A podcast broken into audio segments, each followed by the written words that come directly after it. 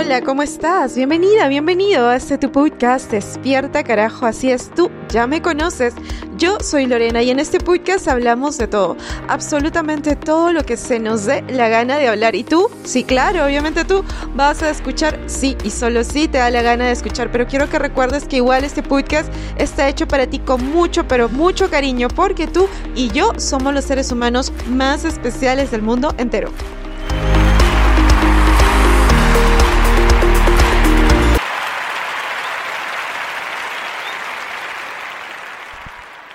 ¿Cómo estás? Bienvenida, bienvenido, ya te extrañaba. Hoy día, en nuestro ciclo de octubre, obviamente vamos a seguir hablando de cosas extrañas, cosas raras.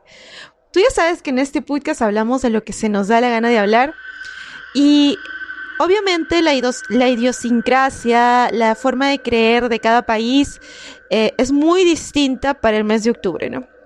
Aquí en Perú nosotros eh, estamos, las personas, algunas deciden dividirse entre aquellos que van por el tema eh, bueno de Halloween, el tema del terror, el tema de los fantasmas y aquellos que van por el tema de la religión y el tema de conectar con la espiritualidad como es la celebración del Señor de los Milagros y obviamente la celebración pura de nuestro país que es el Día de la Canción Criolla.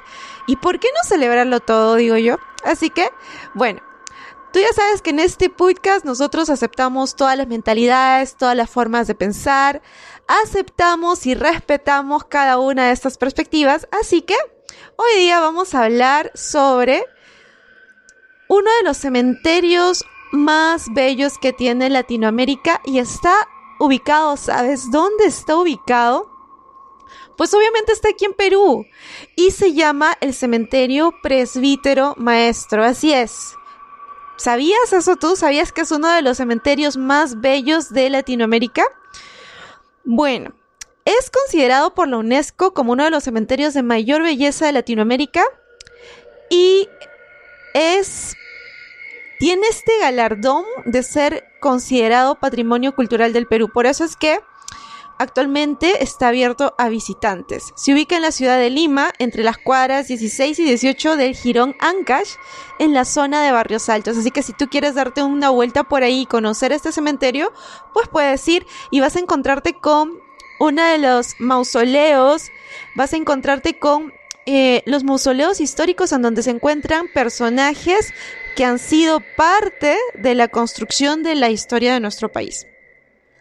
Este cementerio, bueno, para poder empezar, obviamente, está compuesto por miles de tumbas, por criptas, por mausoleos, por nichos, y de verdad que las esculturas son... Es una experiencia religiosa ir ahí. Y no tanto por el tema de que vayas a encontrarte algún tipo de ente caminando por los pasillos del cementerio, no, sino porque cada una de, los, de las esculturas de los mausoleos está ha sido importada, ha sido traída desde otros países y tú puedes apreciar un arte de hace mucho, mucho tiempo. Entonces, es ir ahí y apreciar y tener una perspectiva artística del tipo de escultura que puede existir. Este cementerio se inaugura, para que sepas, en el año 1808 y tuvo como primer nombre Cementerio de Lima. Fue diseñado, adivinen por quién, por el presbítero español Matías Maestro Alegría bajo un estilo neoclásico. Entonces, ya sabes, si quieres conocer un poco más, solamente tienes que visitar este cementerio y pues como ya te mencioné, aquí se encuentran eh, los restos de algunos de nuestros héroes que fueron eh, obviamente a ser reservados en este cementerio.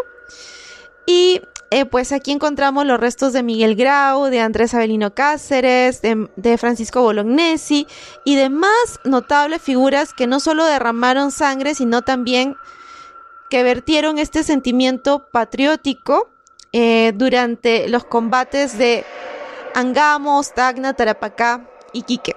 Asimismo, vamos a poder encontrar en este cementerio los restos de expresidentes de nuestro país, tales como Manuel Pardo y Lavalle, Augusto Beleguía y José de la Riva Güero.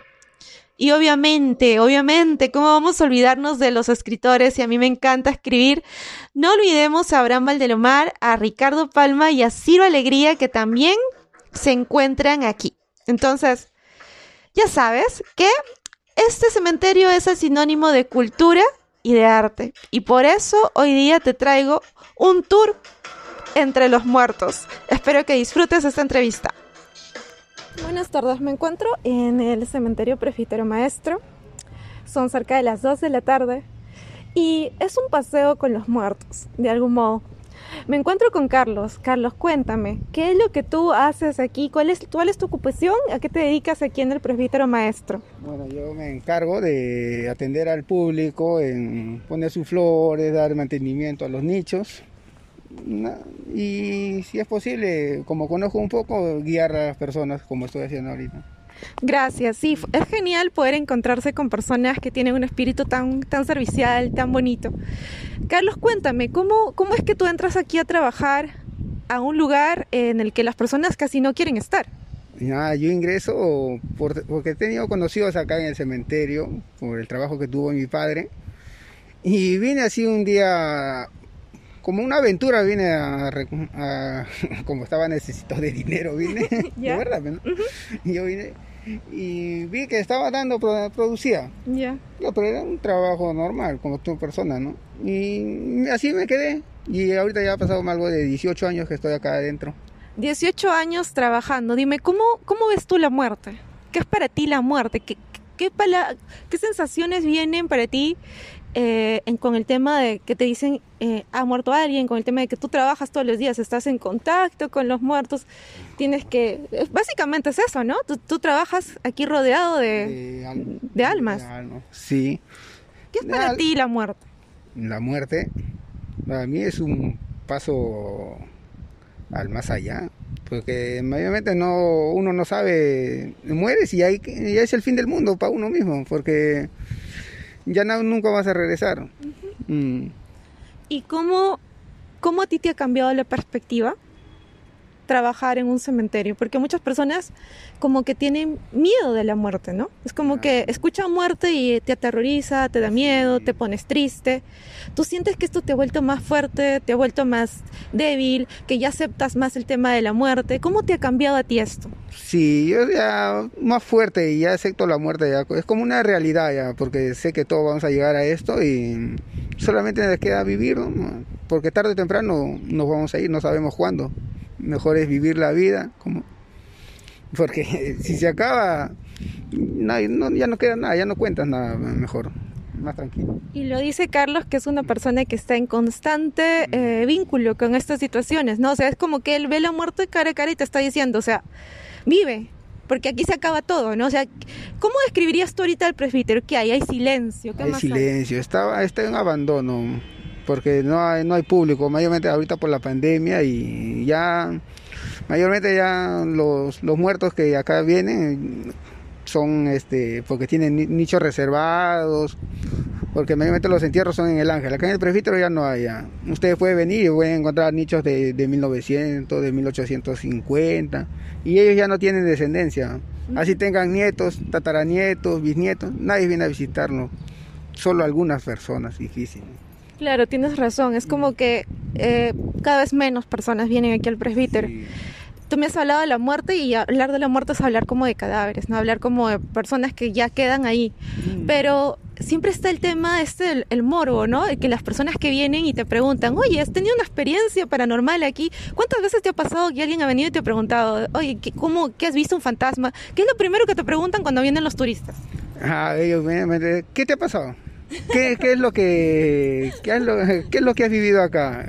¿Se te ha parecido algún fantasma o algo paranormal? Y sí, sí, normal. Los primeros días que estaba acá, cuando me tocó la guardia de noche, ahí sí, difícil es ahí. Porque no tienes que acostumbrarte acá. Mayormente de noche tienes que acostumbrarte. ¿Cómo ves tú este tema de los fantasmas? Tú que trabajas aquí, ¿qué le dirías a nuestros oyentes? ¿Existen o no existen? Yo sí, sí existe porque sí he visto. ¿Para qué negarlo? Ya, a ver, ya, ya que la gente les encanta escucharlo, mórbido, a ver, cuéntanos tu, tu historia esa que, la que más, más te impactó aquí en el cementerio. Ah, cuando estaba de niño, ¿eh? cuando estaba en la fosa, en la fosa común. Ahí se nos estábamos entre cuatro amigos y estábamos entrando a la fosa común donde donde podían encontrar así a los muertos botados así como si fueran como si estuvieran tirados en el suelo normal sin sin bolsa sin cajón sin nada. Y ahí entrábamos ahí y estábamos viendo a los muertitos tirados. Y en eso mi primo como era miedoso no quiso entrar.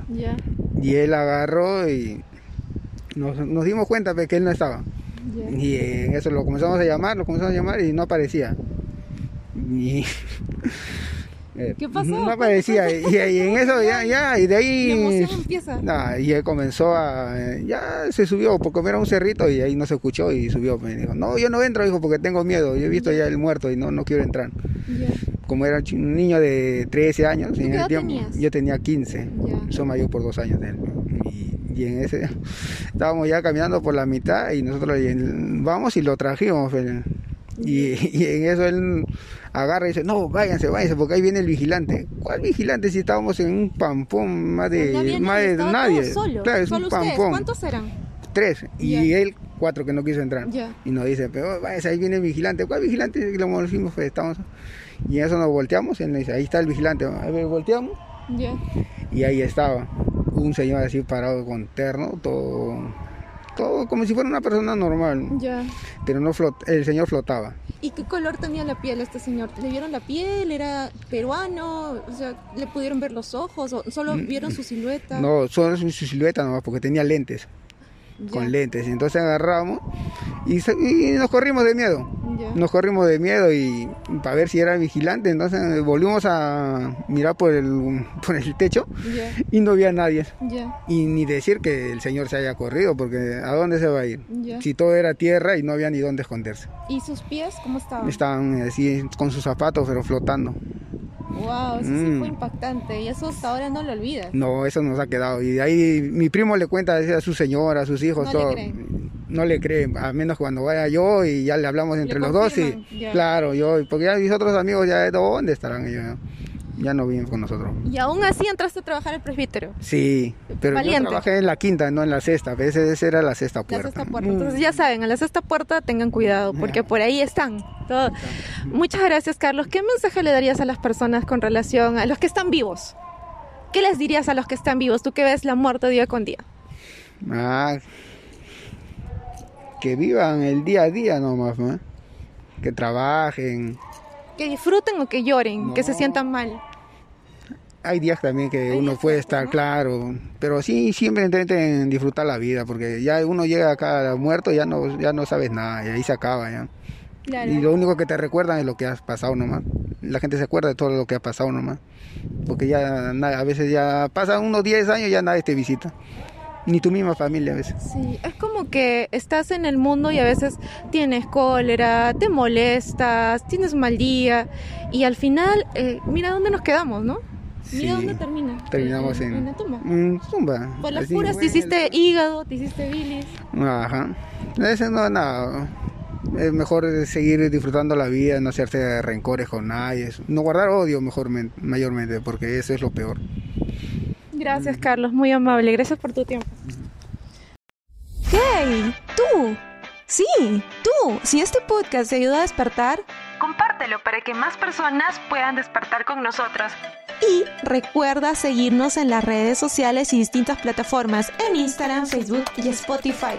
Pero sobre todo recuerda que este podcast está hecho para ti, con mucho, pero mucho cariño, porque tú eres el ser humano más especial del mundo entero. Por eso siempre te diré, despierta carajo.